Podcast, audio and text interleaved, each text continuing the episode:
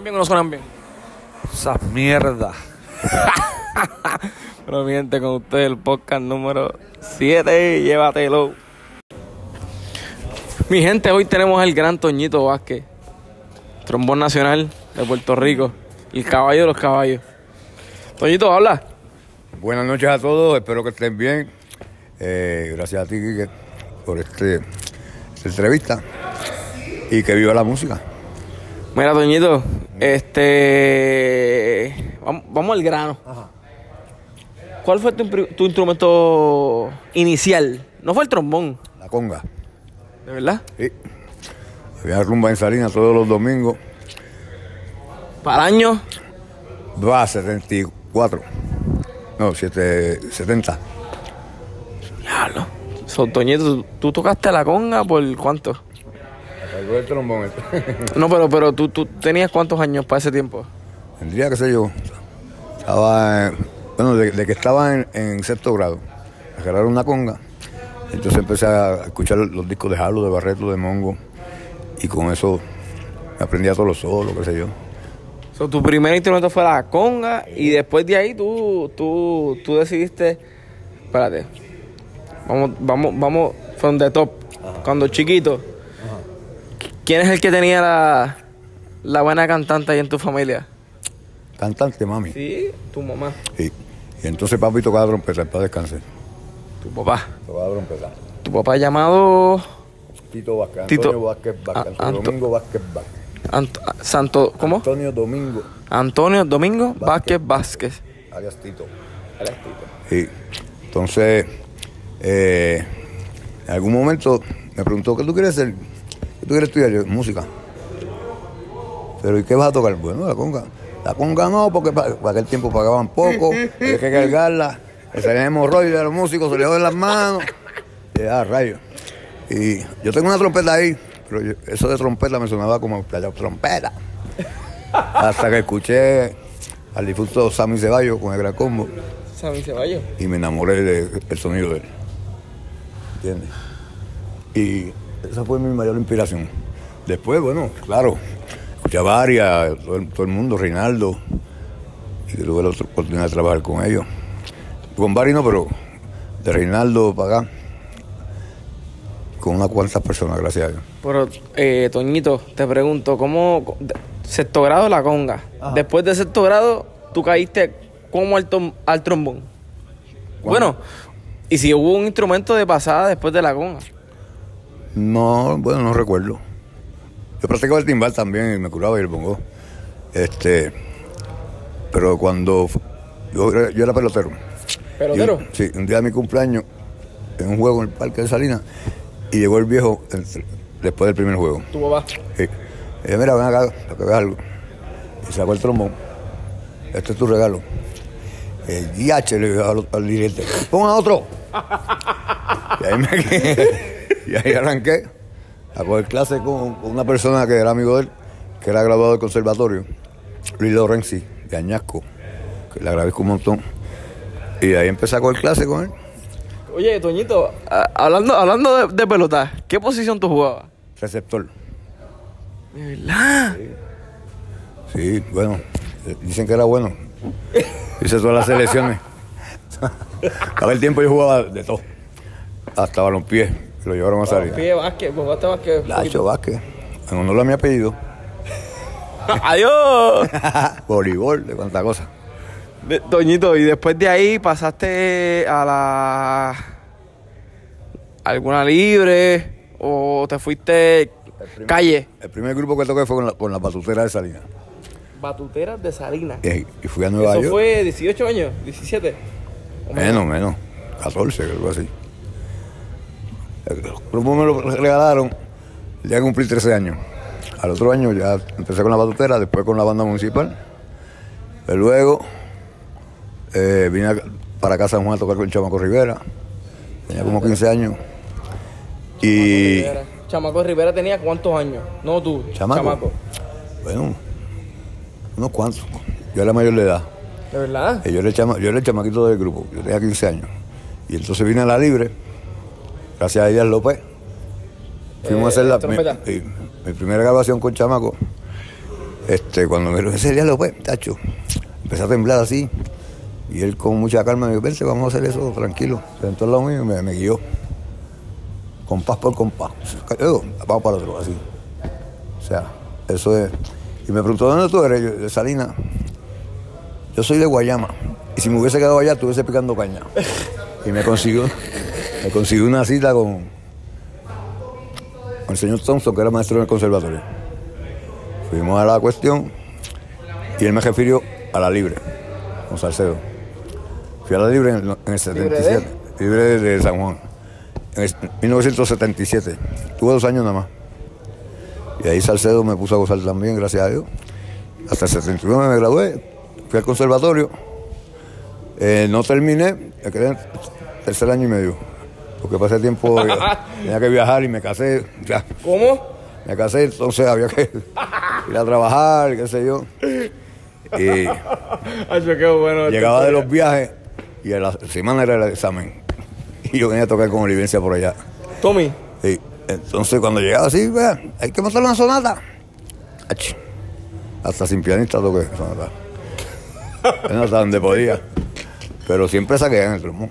Lo que pasa es que ya al final pues no pude. ¿quién era tu maestro para ese tiempo? Hubo varios maestros. El primero fue Joe Williams, o Bill Williams, que tocaba, vino aquí a hacer la práctica, americano, tuvo seis meses y to- después fue a tocar con la Filarmónica de Nueva York. Después tuvo, el compadre Rafi Torres me dio como cuatro clases, porque yo estaba haciendo la práctica y a falta del otro maestro, él me dio cuatro clases. Después vino un maestro, Ayala, Pérez Ayala, Jorge Pérez Ayala creo que, decían viejo, de Caguas. Y me dio clases. Me dijo que me quitara el trombón, que buscara otro instrumento. Embuste. No se lo diga a nadie. Y después. Luti Maldonado, mi maestro también, con Luti estuvo más rato. Y hasta el sol de hoy por ahí para abajo. Ya, Doñito, me cago en el 10. Eh, mal contado, mal contado. ¿Cuántas agrupaciones tú has, mal contado? ¿Cuántas agrupaciones tú has estado al sol de hoy? Fijo, a lo mejor en 12, bueno, no sé. Pero este, freelance, he trabajado con todo el mundo, gracias a Dios.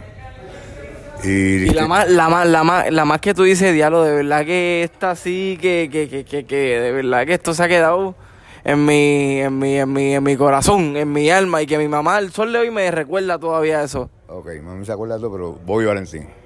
Para el tiempo que estuve con Bobby. Fue cuando se fue el cano entre Luisito Carrión. Y eh, salió el número que le cantaré con una orquesta de Rapú por ahí para abajo. De cinco años. Cantaré con una Ajá. orquesta.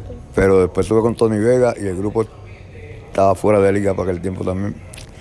Gracias a Dios, con Olivencia, con Luis Enrique. Eh, ¿Qué más se puede decir?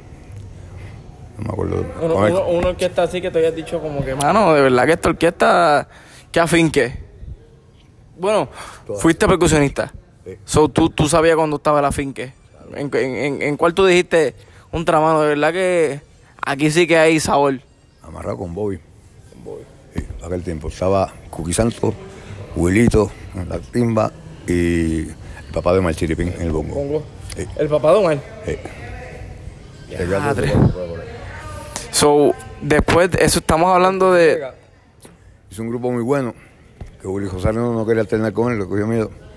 Ah, con Junior Toledo y Guillo Rivera, cuando se fueron de Willy. Esto, esto es 80... y- No, más, más tarde. Sí, 80 y algo por ahí.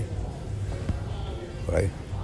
Y, y, y ¿Celia está por ahí o fue como eso fue como un Celia Cruz o eso fue o, o eso fue como un dos o tres guisos? Entonces le hicimos varias cosas, distintas actividades con Tito Puente, con la Fania, con otras cuestiones que hacían aquí del Día de la Salsa. Y ¿Y cómo de, de repente yo, yo, yo, voy a buscar a Víctor, pero cómo diablo Víctor llegó al, al fucking trombón? O sea, tú estabas en el trombón, ¿tú le llevas cuánto a Víctor?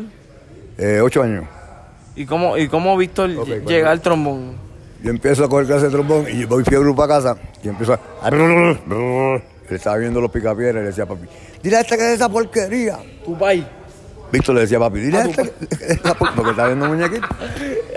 Entonces, pues, nada, pregúntale a él. Está buenísimo. Entonces, después él sentía eso en la música y fue a la libre y solicitó la, la plaza de percusión, o sea, la, la clase de percusión, pero estaba lleno.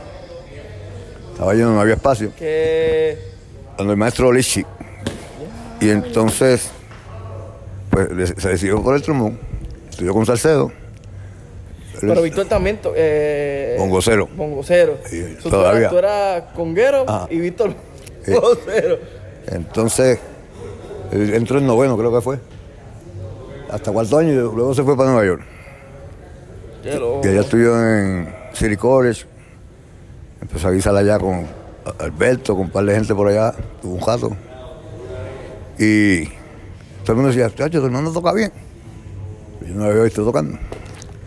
Cuando llega aquí, fue una cuestión de salud de papi. Hay un guiso en Caguas con el Miranda, yo no podía. Y dije, vete a hacer ese guiso. Porque tu hermano fue para allá a hacer el guiso contigo. No, tu hermano fue por ti. Ah, lo mandé. Y terminé temprano y me paré por allá en las machinas a escucharlo. Chacho, él no sabía que yo estaba ahí. Pero, mano, eh, uff, la tiene y la tiene de verdad. Y hoy, y hoy en día, obviamente, ya, pues si, si, si, si- tú, pudieras, si tú pudieras mencionarme la cantidad de grupos que tú has tocado con, con, con, con Víctor, han sido en, en y fuera de, de- ¿verdad? Sí, aquí internacionalmente. Y grabaciones que he hecho, hemos hecho bastante. Y, hacho, me siento orgulloso de brother, de verdad. Pues que eso está, eso está brutal. Y bueno, Y, y, y tu mamá, hoy, hoy en día, tu mamá se acuerda de todas estas cosas. de todo. Porque hoy en día tu mamá tiene cuánto? 8-1. 81. Eh. Y tú tienes Yo, 7. 58. Adiós. Sí. Pero parece que tengo más. Por el salitre y eso. Contra, contra. Verá, Toñito. Este. Y estos últimos 10 años, ¿qué han pasado en tu vida? O sea, oye. Nada, nada, después, de, de- después de las torres, Gemela. sí, ahí se, se paró todo. Se Pero, pero no entiendo cómo, cómo esto llega a tu vida. La economía se odió, ¿entiendes? Pero tú estás viviendo Aquí. en Puerto Rico. Pero eso afectó a todo, Ya. ¿entiendes? Eh, los que hizo empezaron a bajar aquí, Nueva York se cerró prácticamente. Ok. Y bueno, estamos leñando. Había muchas grabaciones. Hubo un momento, muchacho. Recuerdo un enero, no sé de qué año. Rafi Torres, mi compadre y yo, hicimos bastantes grabaciones. En un mes hicimos 11 discos. ¿Qué? En un mes, ¿tú hiciste 11 discos con quién? Con el compadre Rafi, Rafi, Rafi Torres. Entonces, Rafi Torres, eh, trabajaste con, con... Después de Rafi Torres, trabajaste con quién más? O sea, con Rafi, como dúo de trombones, grabando la sesión de trombones. ¿Entiendes? ¿Con quién más tú grabaste la sección? Eh, Rafi, ¿no? Hacíamos. El primer disco de Johnny Rivera, creo que fue. eh, eran cuatro trombones, lo doblamos él y yo. Ya. Lo hicimos. Y así, par de cosas. Par de cosas. So, eh, Doñito, para acabar, esto y, ma- y, ma- y matar el pollo. cu- ¿Cuál fue, cuál fue? No, no quiero ni preguntarte la cantidad de discos que grabaste, pero ¿cuál fue la sección? La sección que tú dijiste, esto está de tres pares. Esta sección de verdad que trompeta, trom- eh, trombón y digo, trompeta, trombón y saxofón o trompeta, trompeta, trombón y trombón. ¿Cuál, cuál fue tu, tú que dijiste? Diablo, pero ¿y qué pasó aquí? No, lo que te comenté de WhatsApp ahora Big Bang, orquestra de, de José Lugo. No, ya se lo José Lugo, que en paz descanse, señores. Y la, la descarga boricua. La primera grabación que se hizo fue todo el mundo junto también. Cuatro trompetas, cuatro trombones, un barítono por allá. Y fue espeluznante. O sea, musicalmente, chévere, chéverísimo. Ya lo, Toñito, gracias, gracias, gracias por esto. Ahorita voy a, voy a meterla al señor Frankie Pérez, que, se- que seguro él, él va a tener más anécdotas. Pero, pero, Toñito, antes de, antes de, antes de que te vayas, ¿qué tú le recomiendas a todos esos trombonistas jóvenes? Porque es que hay muchos trombonistas, eh, Ocho- Jorge Echevarría, Daniel Febre, eh, Alejandro. ¿Qué, qué, qué- qué- qué es la que hay con, con toda esa gente que viene por, por ahí? Bueno, eh, tienen el talento, se están desarrollando. Yo en mi tiempo, pues yo escuchaba todo el mundo. O sea, Todo tipo de música. así, lo más. Entonces escuchaba los estilos de cada cual, aunque no fueran tan buenos, pero siempre uno aprende algo de eso. Eh, que no desechen esa investigación. Que se pongan a entregar para atrás a los veteranísimos, porque hay cosas interesantes, muy interesantes ahí. ¿Has hablado? Muy bien, te veo ahorita. Te voy a. ¡Adiós, adiós! Omar Hernández, Chiripín y Bongo Boy. Omar Hernández, Chiripín y Bongo Boy. Directamente de Caimito, Puerto Rico. Y hoy residenciado en. En Caimito, Puerto Rico. Sigues en Caimito. Buenas noches, gracias por la invitación.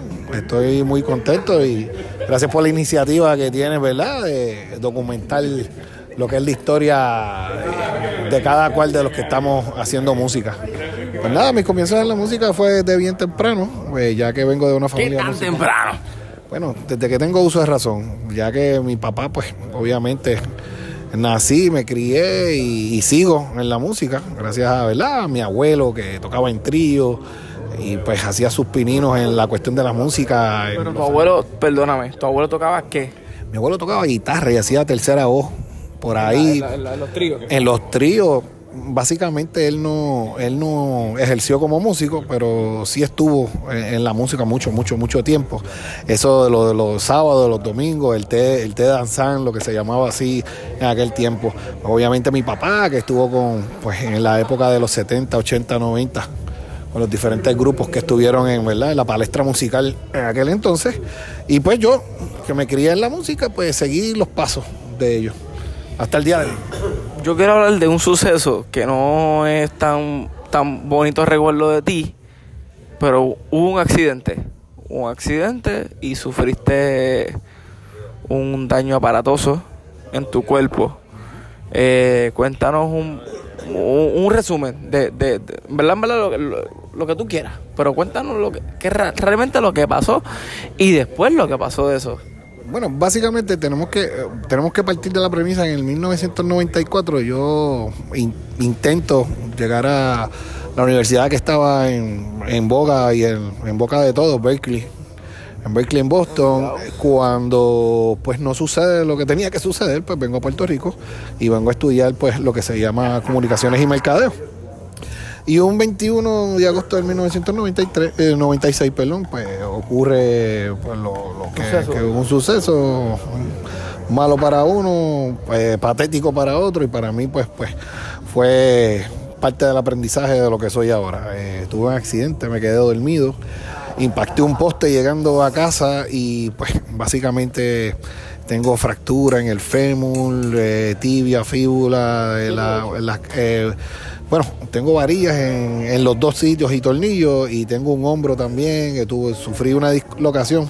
Básicamente estuve en una recuperación de cuatro años para recuperarme, pero mi papá siempre me dijo que todo iba a estar en el mismo lugar con la misma gente y con la misma intención y básicamente fue así. Ya cuando cumplí 24 años, 25 años, comienzo en mi casa a practicar y me dan las oportunidades que de hecho Eric Figueroa fue uno de los primeros que me dio la oportunidad, sí, cuando estaba en silla de ruedas todavía, acompañando a Eddie Romero. Recuerdo que Michael, Michael Cabrera me llevó a, a ese- esa actividad y yo estaba en silla de ruedas y toqué timbal con bombo y Enel, un, un, un revuelo. Después de ahí, pues el resto es historia. Seguí, seguí haciendo música por ahí y hasta el sol de hoy, haciendo muchísimas cosas. Mira, Omar, este, ya que estamos aquí, entre panas, eh, llegó a pasar por tu cabeza en el hospital. Digo, esto está, esto está pero te llegó a pasar por tu cabeza quitarte la música. Realmente no.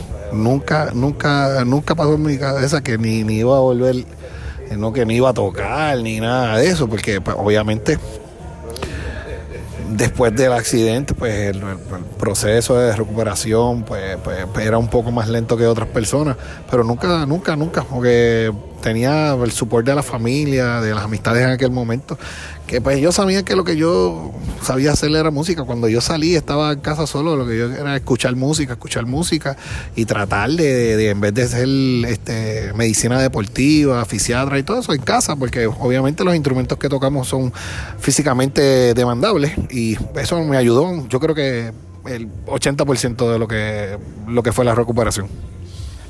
Al garete, o sea, al garete, pero bueno. O sea, llegaste, después de eso, estamos hablando de 24, 25, 26 años, ¿no? Estamos hablando de, de, de esa, de esa edad. Eh, para la gente que me está escuchando, obligados, están súper ansiosos de escuchar este tema, San Juan Habana. Antes de San Juan Habana, ¿qué pasó y cómo llegaste a, a, la, a la, boca de, de Juan José Hernández? Este, antes, o sea, cuéntame un poquito del suceso antes de San Juan Habana, cómo llegaste ahí, llegando y después cómo explotaste a ser el percusionista bravo que hoy en día, que todos concordamos de, de eso. Pues mira, básicamente hay que, como siempre, siempre hay un principio de todo. Pues mira, no, ya para el año 2005, 2004, por ahí, eh, yo, yo tuve la idea de, pues, en aquel momento, pues estaba el rock en español este, sonando y en la avenida Isla Verde, en todos los negocios, lo que se tocaba era eso.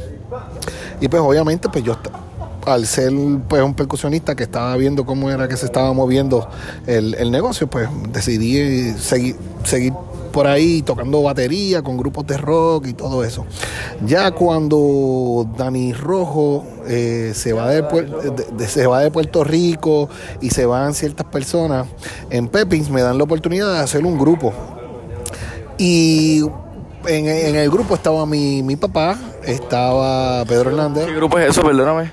Ese grupo, ese grupo se, se llamó Antídoto al principio, y después se convirtió en antídoto que estaba Joaquín Fernández, Glorimar González, Luisito García y este servidor. Pero antes de eso, los que estaban era Horacio García, que era de Perú, eh, mi papá y Juanchi. Porque Juanchi, cuando llega a Puerto Rico, se integra con los cubanos de Dani Rojo. Perdóname, ¿2005? Esto, esto es 2005, 2004, 2003, por ahí.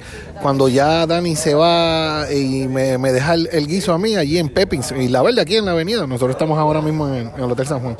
Y para hacerte el cuento corto, pues seguí tocando rock, eh, Juanchi sigue haciendo sus cosas, y ya para el 2007 Juanchi llega a casa, mira, Omar, tengo un proyecto nuevo, me gustaría que tú participaras por la cuestión de que pues ya tú conoces más los géneros cubanos, porque para aquel entonces pues no había muchos... Eh, que conocieran ese tipo de género de la timba cubana y todo lo que estaba pasando en, Cuba, pues ya yo había como que absorbido de los muchachos que estaban aquí. Y en el 2007, pues comienzo con, con San Juan Habana. Este, pues, todavía sigo haciendo, ¿verdad? Estamos hablando de 1, 2, 3, 12 años. 12 años de trayectoria. Y si no me equivoco, el primer disco que salió de San Juan Habana, tú eres la cara con la digo eres la, eres la cara, digo, digo, digo cara porque está, estás en el, en el, en el, en el disco, del de primer disco de San Juan Habana, aquí hecho en Puerto Rico, que hace la, el hincapié de San Juan Habana. Si, si puedes hablarme un poquito qué es la que hay con eso, porque hay mucha gente obligada que tiene que tener muchas preguntas de qué es la que hay con San Juan Habana. Sé que te estoy haciendo muchas preguntas del corto tiempo que tenemos, pero cuéntanos. Bueno, San Juan Habana fue la integración de músicos de Puerto Rico y músicos de Cuba. En aquel momento, pues estaba eh, Manuel Pelayos, que es de Cuba, estaba eh, Luisito Martínez, que es de Cuba, obviamente Juanchi, entonces era eh, el primer, primer San Juan Habana. Víctor Ortiz, que es el compadre de Barranquitas, Puerto Rico, el compadre de de Juanchi y este servidor. Después el grupo no, no estuvo así mucho tiempo y siguió pues, pues obviamente innovando el sonido, eh, innovando este sonoridades eh, y música que lo que estábamos hablando, Jafé Murguía entra en el segundo season de San Juan, Jafé Murguía. Eh, básicamente el primer disco lo grabé yo todo, grabé toda la percusión y la idea y todas la, las ideas. Juanchi fue el arquitecto, pero pues ahí tuvimos bastante que ver con, con, con lo que estaba pasando. Oye, Juanita, Sí. mi tema, perdóname, pero es que yo cuando escuché Marihuanita, ese tema fue. ¡Wow! De, de, Juanchi completo, de verdad que todas las ideas y todo eso fue de Juanchi, eso es, olvídate, se le quemó la cabeza. Pero básicamente, básicamente, este. Eso, nosotros ensayábamos mucho. Nosotros ensayábamos por lo menos dos veces en semana, una vez en semana, antes de que ocurriera cualquier cosa o cualquier actividad, pues porque estábamos puestos para, para eso nosotros creemos, yo creo mucho en que, en que hay que sentarse un rato para que sacar un buen producto. Y pues San Juan Habana pues es el, el arquetipo de muchas cosas de las que están pasando ahora y que seguirán pasando. Si ese grupo existiera ahora mismo, pues tuviera un poco más de, de salida porque pues como está el negocio, como está la industria, como, como está todo, pues los grupos pequeños son los que ahora mismo pueden subsistir en lo que es la música, por lo menos en Puerto Rico y lo que se está dando en el mundo. Papacote, diablo mal, yo nunca te he escuchado hablar así. yo no hablo mucho, es que tampoco me dejan hablar mucho, porque creo que, que, la información es bien importante. De que, Pero, Omar, hoy, hoy en día, hoy en día te pregunto y digo, si, si tienes la respuesta, la, la dices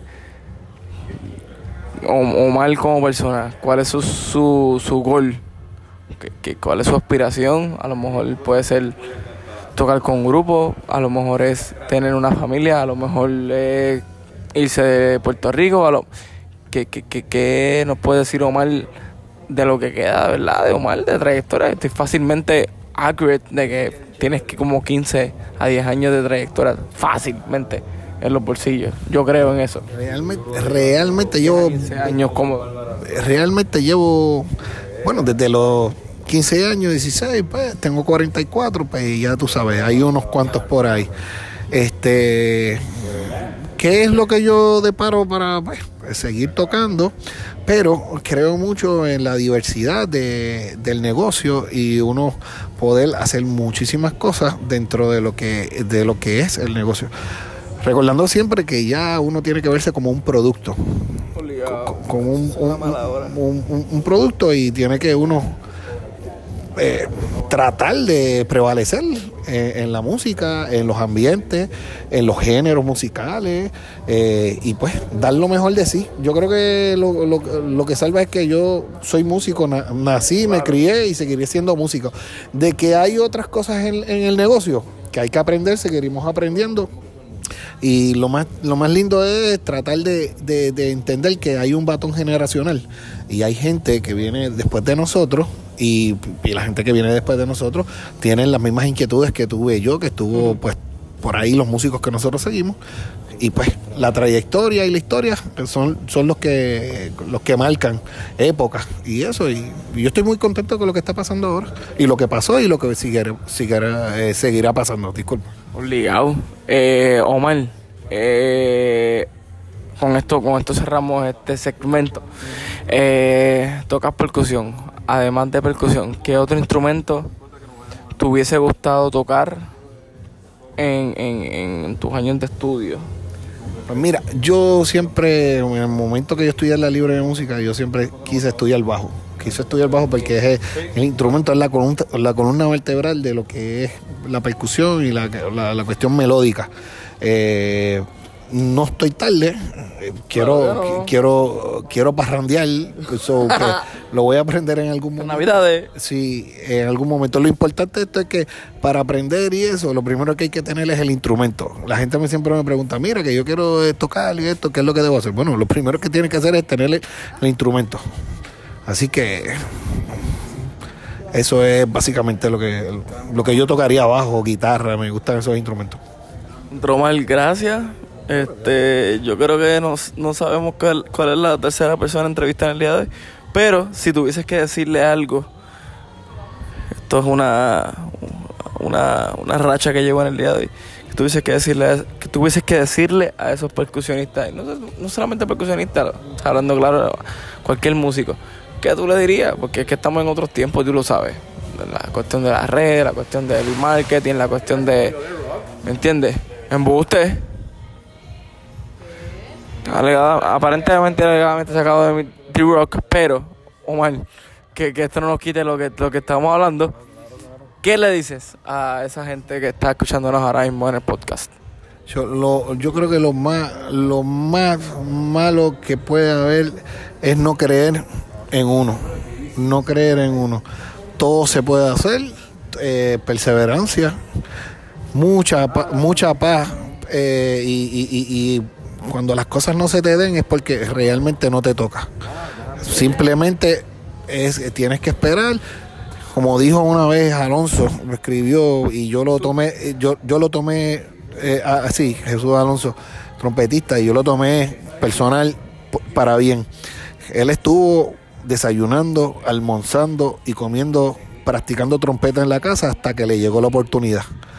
Y cuando le llegó su oportunidad, hizo el trabajo y básicamente el resto es historia. Pues básicamente eso es lo que tenemos que hacer todos. A todos nosotros se nos va a dar la oportunidad. Lo importante es que cuando se te dé, ya sabe que las segundas oportunidades son más difíciles, las terceras, las cuartas.